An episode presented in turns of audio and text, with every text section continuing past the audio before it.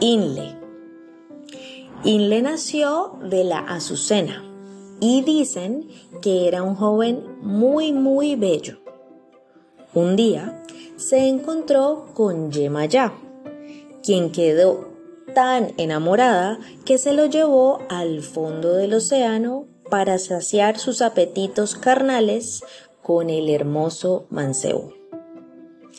Tiempo después, la diosa se aburrió de su amante y quiso devolverlo a donde lo había encontrado.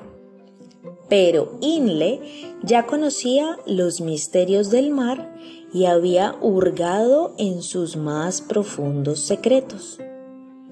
Para que no pudiera revelar nada, Yemayá le cortó la lengua.